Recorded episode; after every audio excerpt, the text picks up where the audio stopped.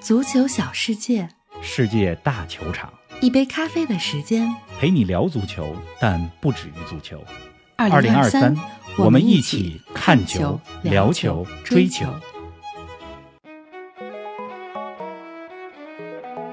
切尔西解雇波特，一个赛季之内炒掉两位主帅，再次回到十字路口的车子，下一站会驶向何方？德国国家德比，拜仁夺回榜首，图赫尔首秀带来了哪些变化？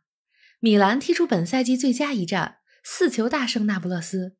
一周后欧冠再相遇，将有哪些看点？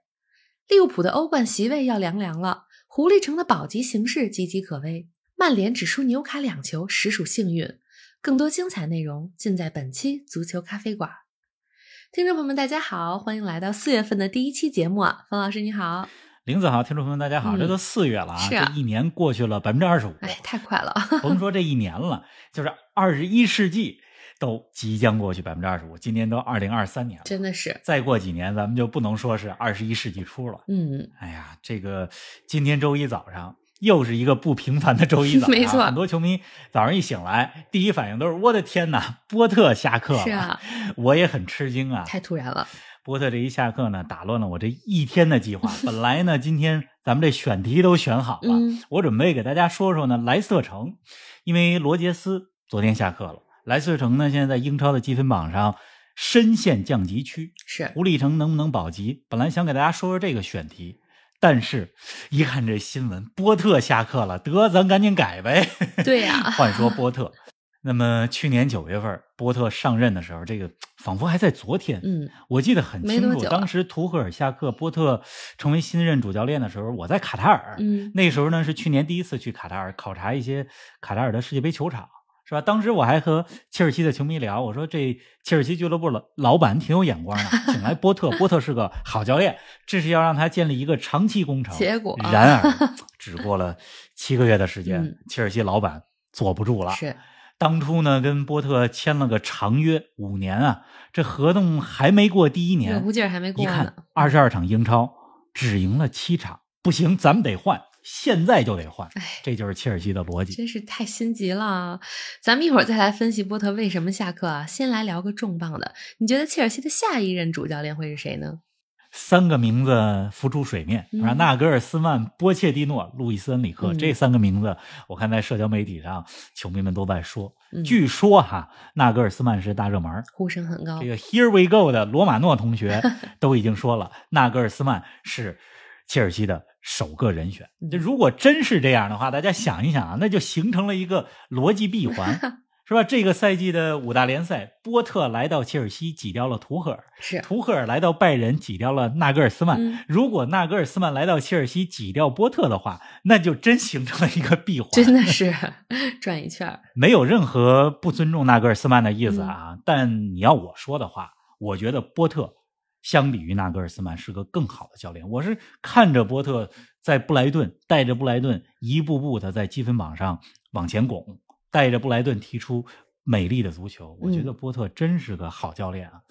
你说这个是我不懂球，还是切尔西的老板不懂球啊？哎呦，这个不好说。我想不明白。嗯哎，伯利财团收购切尔西不到一年啊，先后炒掉了图赫尔和波特两位教练，而此前的阿布时期将近二十年，虽然也没少换教练，但还算在正常范围之内，而且从来没有过同一个赛季炒掉两名教练。这个炒掉波特呢，其实也就意味着伯利财团切尔西的老板已经承认他们之前错了。嗯，错在哪儿呢？就是炒掉图赫尔，选波特，是吧？这是错误的。是，当初选择波特是看中了他的潜力，看中了他敢于冒险、花钱买人来支持他，对吧？给他打造这支球队。你看冬窗的时候投入多大呀？嗯光冬季转会窗就投入了三亿英镑吧，是吧？是，那么切尔西当时选波特，看中的是长期工程，尤其是他们看到阿尔特塔在阿森纳的成功，就让 切尔西呢在波特的身上看到了希望。觉有戏。嗯，刚才咱们说了，在冬季转会窗投入很大，恩佐费尔南德斯、穆德里克、租借来的菲利克斯等等。但是冬窗结束，就是一月三十一号到现在，也就只有两个月的时间。是啊，你说从球迷的角度来讲，咱们来看，肯定是为波特鸣不平，真的是吧？他还没有一个完整的夏季转会窗 完整的夏季训练期，这就把人家给炒了。嗯，但是呢，就是纵观现代足球的发展一百余年来，你会看到，就是每个阶段都有着代表那个阶段的突出现象。而当代足球放在现在，最大的现象就是缺乏耐心，变化太快，追求短期的结果。现在很多事儿都是这样，嗯，对你从这个角度来讲呢，也不能怪切尔西，是是吧？你甚至从积极点的角度来说，人家这也叫做什么呢？及时纠错。真是及时只。不过啊，这个纠错的过程代价有点大。嗯就是切尔西呢，当初是花了两千一百万英镑吧，从这个布莱顿把波特给挖过来，嗯相当于让波特从布莱顿跳出合同了，是，是吧？据说呢，可能要花更多的钱来解雇他，但是呢，就是这个事儿，你站在人家切尔西老板的角度来想，就是不差钱。嗯，当钱不是这个问题的时候，决策呢就简单了不少。我觉得呢，就是我还是懂球的，只不过呢，就是贫穷限制了我的想象力。有可能。哎，切尔西球迷啊，对波特也是充满了意见。在周末零比二输给维拉的比赛里，切尔西的主场球迷也出现了倒戈的情况。方老师，你觉得球迷的施压对切尔西高层的决策产生影响了吗？切尔西球迷在对维拉这场比赛当中唱歌是吧？唱什么呢？嗯就是 You don't know what you're doing，你不知道你在做什么。You'll be sacked tomorrow morning，你明天早上就会被解雇嗯。这是说自己的主教练。是，是吧？切尔西球迷呢，就是我接触的球迷里边有相当一部分人不看好波特。当初波特上任的时候，我就和英国的切尔西死忠球迷聊天我说：“你觉得波特怎么样啊？”他当时的口气就是说：“嗯，he's young，是吧？”那意思就是波特很年轻，边学边成长。是，哎，那么我觉得啊，就是说这个球迷的施压肯定是对切尔西的管理层造成了一些决策上的影响，嗯但不是决定性的不是原因。主要原因。二月份呢，切尔西接连输给了当时榜尾的南安普顿，然后输给了死敌热刺。这个呢，就让切尔西的高层开始考虑波特到底适不适合我们。嗯，三月份，切尔西在欧冠当中淘汰了多特蒙德，进军八强，为波特赢得了一些时间。但是，二比二战平埃弗顿，我觉得是导火索。嗯而经过了国际比赛日两周回来之后，输给了维拉，而且零比二这场比赛呢踢得比较难看。嗯，这个呢，就让高层下定决心，立马行动。反正这个球迷的反应呢，刚才咱们说俱乐部也看到了，这个竞技体育啊，职业体育毕竟是为买单的人服务的，球迷、战绩、商业价值三者之间紧密相连，都是密不可分的要素确。实，炒掉波特，切尔西也是回到了原点，回到了什么原点呢？就是我是谁，我该往哪儿去。是。那切尔西接下来该怎么办呢？切尔西依然是一个能够吸引优秀主教练的俱乐部啊，毕竟是豪门，毕竟有拿到冠军奖杯的希望，毕竟有钱，毕竟能买人啊。但关键问题是你现在请谁呀、嗯，是吧？你说能请一个立马拿冠军的现实主义的教练吧？咱们数一数，穆里尼奥、安切洛蒂、孔蒂，这都担任过切尔西的主教练，而且是不同程度上在切尔西都成功过，就嗯来过了。你请一些年轻的教练吧，波特的例子已经证明，俱乐部呢没有那么多的耐心，等不了让你学着怎么带豪门，嗯等着你成长，等不了。是，纳格尔斯曼呢很年轻，但是呢，他和波特确实也不一样，因为纳格尔斯曼担任过拜仁的主教练，起码在豪门那儿有过经验，或者说在豪门那儿交了学费了。嗯但问题是，纳格尔斯曼真的就准备好了吗？是吧？就如果不考虑过多的因素，不考虑太多其他的原因，就是从谁适合担任切尔西这家俱乐部这支球队主教练来说，我还是觉得啊路易斯恩里克最合适。嗯，我是特别喜欢路易斯恩里克这名教练啊。嗯，那么切尔西是吧？现在做了这么一个决定，把波克把波特给炒掉了，就是是及时纠错呢，还是继续犯错呢？这个咱们现在没法不知道嗯只能等到说看看他们下一任主教练聘请谁，下一任主教练的成绩怎么样，到时候才能决定，才能说明这个决定是不是对的。是啊。您正在收听的是《足球咖啡馆》，一杯咖啡的时间陪你聊足球，但不止于足球。我们是一档观点独立、内容原创的播客。您对我们最大的支持就是将足咖分享给更多的朋友，同时欢迎订阅我们的 V 加计划。微博搜索“足球咖啡馆”，成为 V 加订阅会员，尽享五大专属福利：加入粉丝群与冯老师聊球，云喝一杯新鲜调制的零子咖啡，观看来自比赛现场的专属视频，参与直播互动，还有机会对话世界知名俱乐部。二零二三，我们一起看球、聊球、追球。哎，波特下课这个突发而且特别重要的话题啊，咱们分析的差不多了。方老师，咱们聊聊上周末的几场豪门对决吧。要不然先说说德国国家德比。可以啊，拜仁四比二拿下多特蒙德。通过这九十分钟来看，图赫尔给拜仁带来了哪些变化呢？拜仁赢多特看似很轻松，二十三分钟的时候就三比零了吧？嗯但是比赛的前十几分钟，多特踢得更好。这图赫尔赛后采访也说了嘛，就是前几分钟自己坐在替补席上、教练席上很紧张。是，那么比赛的转折点呢，就是多特蒙德的门将科贝尔的失误，是吧？那个球呢，于帕梅卡诺长传，嗯科贝尔踢空了皮球，这才让拜仁领先。那么这场比赛呢之后，拜仁就踢得非常顺，而对于多特的门将科贝尔，对于多特的后防线来讲，之后呢就是心态就有点崩了，嗯所以拜仁呢之后就踢得非常顺。那么图赫尔在这场比赛当中啊，我觉得还是有一些印记的。第一个印记呢，就是回归四后卫阵型，是吧？这个配置呢，更像是弗里克时期，就是纳格尔斯曼之前拜仁的打法。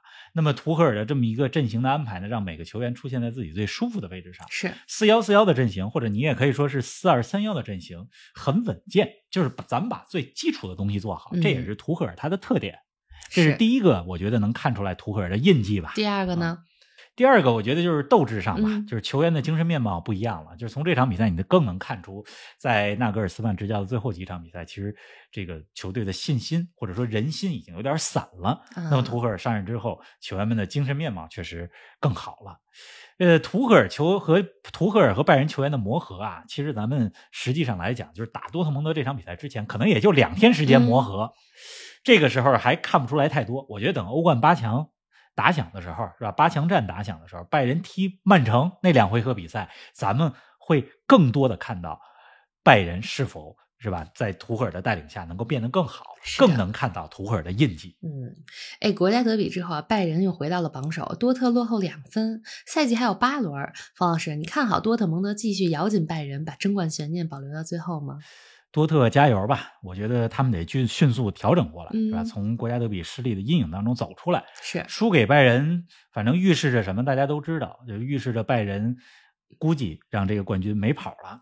呃多特过去九 次联赛做客慕尼黑都输了，嗯但是我还是讲那句话，就这赛季的多特不一样了。我觉得他们有争冠的实力，有实力，有机会把争冠的悬念保留到最后一轮。赶紧调整调整。嗯，那么这场比赛当中，刚才咱们说到，就是出现了呃低级失误的多特门将科贝尔啊，嗯我希望啊他踢空的是皮球，而不是信心。是啊就这一场比赛，别让门将，别让全队失去信心。嗯这场比赛呢，我就我有一位认识的球迷朋友，就是他是一个中国的球迷，然后真的是远赴德国，到了现场、啊去看了这场德国国家德比。那么他本身呢是这个多特蒙德的球迷，他赛后录了一段视频啊，放在了微博上。嗯那段视频我看了，他说呢，就是比分是零比四，但是看看我背后的多特蒙德球迷，他们始终呐喊助威，这是比胜负更加弥足珍贵的。就是这名球迷，就我的这位朋友，他说的这段话，我是特别认同的。就是嗯球迷的这种文化，多特蒙德，就是咱们必须得给点赞。大家也可以关注一下这位朋友的微博啊，他叫吴鹏丽啊，嗯就是大家可以看看他的微博。嗯，是啊。哎，冯老师啊，咱们上周推出的图赫尔时期的拜仁剧本大赛，今天也该公布一下优秀作品了吧？哎，一周之前咱们公布了这个题目啊，大家参与的挺踊跃。我呢，这个和玲子一块儿，我们合计了一下，选出了三个啊不错的剧本来给大家说一说哈。是，第一位呢是一位网名叫做小拜士啊，这位网友嗯留的言，哎，一看这名字好像就是拜仁的球迷。他的留言呢就是很很短，但是呢就是很有气势。他是这么说的：图赫尔一路高歌猛进，赢下了国家德比，德国杯打爆了弗赖堡，之后夺得冠军，欧冠夺冠。呵，你看多有气势！是的，这是一位。啊下一位呢？还有一位呢是蓝衣军团意大利啊，这应该是咱们的一位学生朋友啊嗯。他说呢，德国杯三比三战平弗赖堡，加时赛上半时，加时赛上半时。格里夫打入一球，下半时拜仁换上了马内，他也不负众望，完成了绝平。嗯，可马内却在点球大战当中罚丢了点球，但是拜仁这边凭借着索莫的神勇发挥，扑出了两个点球，淘汰了弗赖堡，最终在这个赛季也拿下了德国杯。欧冠方面，拜仁在两回合对阵曼城的比赛当中，第二回合三比四进入尾声，嗯最后一分钟替补登场的克罗地亚后卫斯塔尼斯奇，世界波救主。进入加时赛，加时赛双方均无建树，点球踢了一个十一轮，踢满，索莫罚丢了点球，拜仁遗憾被淘汰。你看这细节描述的多好！是啊，第三位呢 挑了谁？其实咱们本来应该两位，但是我看大家比较踊跃，就挑了第三位啊嗯，米牛子，哎，网名叫做米牛子。他说，欧冠对曼城两回合二比零，次回合上半场一比零领先，嗯，下半场呢就这样的话，拜仁总比分就三比零了。但是曼城那边下半场德布劳内帽子戏法，最终战成了三比三，进入加时赛。加时赛补时阶段，拜仁的舒伯莫廷绝杀。最后，拜仁进军四强，并且拿到了这赛季欧冠的冠军。但是在德甲当中，拜仁以一分之差落后多特蒙德，没能实现十一连冠。而在德国杯的比赛当中，拜仁零比一输给了弗赖堡，被淘汰。嗯这名球迷呢 说的还挺、挺、挺平衡、挺中立的。这是咱们选出来的三位听友：小拜士、蓝衣军团一呆力，再加上米牛子。嗯三位呢，麻烦听到这期节目之后，给我们赶紧发个私信，是的，我们会邀请大家是吧参加这周四晚上我们足咖 V 加球迷与拜仁球迷会长的线上对谈。是的，一定记得给我们发私信。哎，拜仁在欧冠当中的对手曼城啊，在刚刚过去的周末四比一战胜了利物浦，感觉利物浦的下赛季欧冠席位要凉凉了啊。照这势头，确实要凉凉了。嗯这利物浦七比零赢了曼联之后吧，这已经连输了三场球了，是啊输伯恩茅斯、输皇马、输曼城。之后呢，这周利物浦还有两场恶战，切尔西和阿森纳。嗯，那么周末曼城四比一赢利物浦的比赛，我看了上半场，下半场我没看，为什么呢？因为我最近学网球了，写每礼拜六我就上网球课，嗯所以这个回来呢看的回放啊，我觉得我看完这场球，我的总结或者我的感慨啊，就是利物浦的三号和四号状态的下滑，就是法比尼奥和范戴克他们状态的下滑，代表着利物浦整支球队的状态下滑。嗯，那么克洛普赛后也说了嘛，说即使罗德里被红牌罚下，我们多打一人也不一定能赢下曼城。哎，真是，那么曼城呢？这这场比赛当中，大部分进球都是通过那种多次传导实现的，创造出来的进攻机会，嗯然后把球打进。就是那个熟悉的传控的曼城又回来了。这场比赛呢，哈兰德因伤缺阵，就有哈兰德在的时候和没有他在的时候，曼城打法不太一样。嗯，这场比赛呢，前锋是瓦尔瓦雷斯，阿尔瓦雷斯发挥的非常出色。那么有了他呢，这个曼城更像上赛季或者说之前那种传控状态的曼城。我觉得这赛季啊，就是曼城拿到欧冠冠军的机会，还是比拿到英超的机会更大，因为阿森纳太稳了。确实啊，哎，看了一下英超的积分榜，你还别说，榜首大战真没有保级之争激烈。积分榜下游排在第十二的水晶宫和第二十的南安普敦只有七个积分的差距啊。可不是吗？这英超每一轮现在都是保级大战。嗯，你刚刚说的榜尾的这八支球队里边，有莱斯特城，有西汉姆联，这两支球队都是去年在欧洲赛场、欧联杯再加上欧协联、欧协联当中打入半决赛的球队啊，现在都在这个降级区、保级区里边。嗯，那么莱斯特城，咱们多说几句。这一轮呢，一比二输给了水晶宫。这场比赛，莱斯特城领先，但是之后被逆转了。第九十四分钟，水晶宫这边的马特塔绝杀，这是七十五岁的老帅霍奇森，是吧？重返水晶宫的第一场比赛。是。的，那么水晶宫绝杀对手之后，老帅霍奇森庆祝着，而另外一边罗杰斯，莱斯特城主教练罗杰斯的表情说明了一切，他知道莱斯特城执教生涯要结束了。嗯、那么之后一天，罗杰斯下课了，是吧？准确的说是双方达成一致意见，罗杰斯不再担任球队主教练。就咱们注意一下这个措辞啊，很有讲究。就是说的是达成一致意见，而不是我把你给裁了。这说明什么呢？说明俱乐部认可罗杰斯是一位功勋的主帅。是他执教莱斯特城四年的时间里边，足总杯的冠军是吧？两次英超的第五，拿到一个社区盾吧。然后嗯欧协联上赛季进入了半决赛，就是欧洲赛场进入四强，是吧？虽然是欧协联，但是欧洲赛场四强啊，输给了最终的冠军罗马。嗯，就莱斯特城是一支平民球队。二零一六年蓝湖奇迹英超夺冠之后，就是在那之后，罗杰斯还能又把这支莱斯特城带上另一个高峰，我觉得已经相当可以了。是的，哎，罗杰斯的离任，我觉得对他自己来讲，对莱斯特城来讲，都是一个解脱。嗯大家呢都可以各自开始新的篇章了。没错儿，哎，咱们接下来再说说意甲啊，那不勒斯零比四输给 AC 米兰。虽然这对本赛季意甲冠军不会有什么影响，但两队之间的欧冠比赛就更有意思了。我看有球迷说，进入四月之后特别流行进四个球。刚才咱们说拜仁四比二多特，曼城四比一利物浦，嗯巴萨这周四比零埃尔切，米兰客场四比零战胜了那不勒斯。嗯，这个其实啊，就是再多说一句，昨天晚上纽卡和曼联的比赛，纽卡二比零赢了。如果不是曼联的门将德赫亚高接低挡，这也可能是四个球。还真是纽卡有可能赢曼联四个。嗯说回到那不勒斯啊，那不勒斯零比四输给了 AC 米兰，就是这是他们本赛季意甲输的第三场球，之前嗯输给过国米，输给过拉齐奥。那么奥斯梅恩的缺阵对那不勒斯影响还是比较大的，而且预计奥斯梅恩会缺阵几周的时间吧，这是那不勒斯俱乐部主席说的。是啊，那么这样的话，势必缺席欧冠首回合对 AC 米兰的比赛。但是好消息是什么呢？就是说那不勒斯这赛季在欧冠当中，就是在奥斯梅恩不在的情况下，乔瓦尼、西蒙尼和拉斯帕多里还都有不错的发挥。你看嗯欧冠小组赛的时候，前三场是吧？其实大部分时间奥斯梅恩都没有在，但是他们赢了利物浦，赢了流浪者，赢了阿贾克斯，是的是吧？所以我觉得乔瓦尼、西蒙尼和拉斯帕多里还是能够顶上的。AC 米兰这场四比零赢那不勒斯是这赛季最漂亮的一场球。就如果之后和那不勒斯的欧冠八进四的比赛，米兰打好了的话，那么这样的话，米兰能让这个看似平庸的赛季有一个不错的收尾。嗯，哎，无比期待欧冠啊，这还有一周多的时间。哎，下礼拜下礼拜就欧冠了嘛，嗯欧冠八进四。